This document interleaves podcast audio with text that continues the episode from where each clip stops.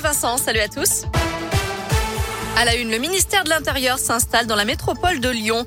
Dans le cadre d'une opération de relocalisation des services publics, la ville de Rieux-la-Pape va accueillir l'Office central de lutte contre la délinquance itinérante, un service du ministère qui sera implanté en 2025 et qui regroupera 78 agents.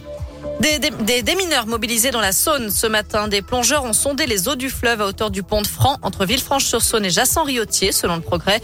Ils étaient à la recherche d'un engin explosif datant de la Seconde Guerre mondiale. Dans trois semaines, le salon de l'automobile de Lyon fera son grand retour à Eurexpo. Si la dernière édition remonte au mois de septembre 2019, la prochaine va se tenir du 7 au 11 avril prochain. 45 marques représentées, des espaces pour essayer les véhicules, des animations autour du sport automobile, des expos. Voilà ce qui attend les visiteurs. Mais la nouveauté de cette année, c'est la place laissée aux véhicules zéro émission. En 2019, le salon avait innové avec les voitures hybrides. Cette fois-ci, sa directrice Anne-Marie Besner souhaitait aller plus loin, comme elle le confiait à De Scoop. Aujourd'hui, on franchit une étape. Et cette fois-ci, c'est le zéro émission. Ce sont donc que des véhicules électriques ou à hydrogène.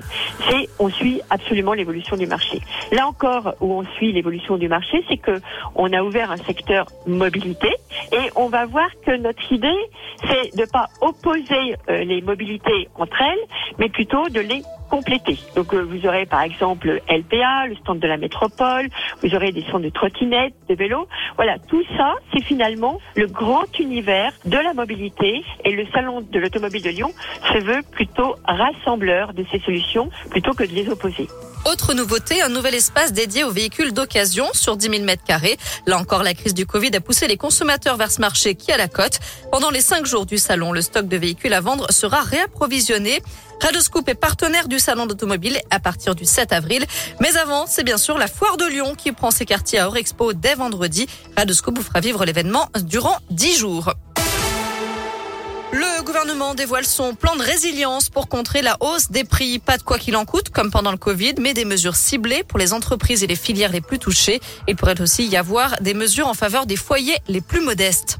Elle voulait mettre un peu de couleur dans la campagne. Deux militantes ont aspergé Valérie Pécresse de poudre rose ce matin alors que la candidate Les Républicains rencontrait des dirigeants de PME. Les militantes appartiennent au collectif d'extrême gauche Akira. Gérald Darmanin, lui, est en Corse aujourd'hui. Objectif, ramener le calme après les violences qui ont suivi l'agression en prison d'Ivan Colonna. À moins d'un mois de la présidentielle, le ministre de l'Intérieur dit que le gouvernement est prêt à aller jusqu'à l'autonomie de la Corse. On termine avec un mot de foot et la Ligue des Champions à suivre ce soir. Lille affronte Chelsea en huitième de finale retour. Je rappelle que les nordistes avaient été battus 2-0 à l'aller. Direction radioscoop.com, Noémie a pratiquement 16h04 pour la question du jour. Êtes-vous favorable à l'autonomie de la Corse? Vous répondez oui à 52%.